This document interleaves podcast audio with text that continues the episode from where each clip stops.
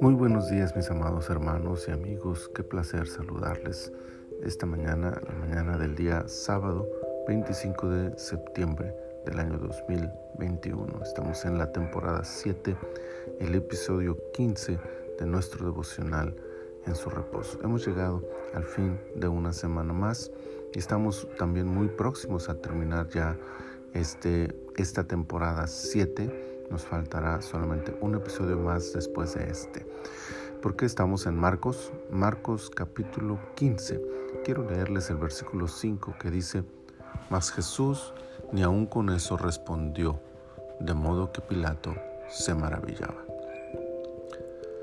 Todos tenemos derecho a defendernos, sea por el derecho natural o por derecho civil o judicial Toda persona tiene la facultad de ser escuchada para defenderse de los actos y acusaciones de otros. En ese proceso defensivo pueden usarse muchas estrategias, pero la que usó Jesús rebasa por mucho nuestra expectativa humana. El silencio, la inacción, la aparente pasividad. La ausencia de palabras y de acciones es en sí misma una poderosísima defensa, y Pilato lo entendió muy bien, de ahí que se maravilló ante la postura del Nazareno. Es dignidad ante la columna, ante la calumnia, ante la exageración, ante la vociferación del enemigo, la ecuanimidad, serenidad y silencio de Jesús los confundía, los irritaba, irritaba y con más odio intentaban injuriarle. Pero fue precisamente esto lo que hizo que Pilato pronto descubriera que todo era un ardid en contra de Jesús. El enemigo puede levantar su voz fuertemente, manotear estrepitosamente y acusarnos con fiereza, pero nuestra dignidad mostrará a propios y extraños quién es el que miente. Es seguridad en tu verdad. Jesús mantuvo silencio casi absoluto Solo habló cuando fue cuestionado directamente en su divinidad como Hijo de Dios. Fuera de eso, su defensa fue el silencio. El silencio contra los testigos falsos, el silencio contra las injurias, el silencio contra los improperios. Silencio que grita a los cuatro vientos, la verdad, mi verdad, no necesita defenderse de tus mentiras. Discutir abiertamente las mentiras es darles validez moral podemos estar tranquilos. La verdad no podrá nunca ser vencida por una mentira, tal y como la oscuridad nunca vencerá a la luz. El silencio de Jesús reveló confianza en quién era Él y cuál era la verdad.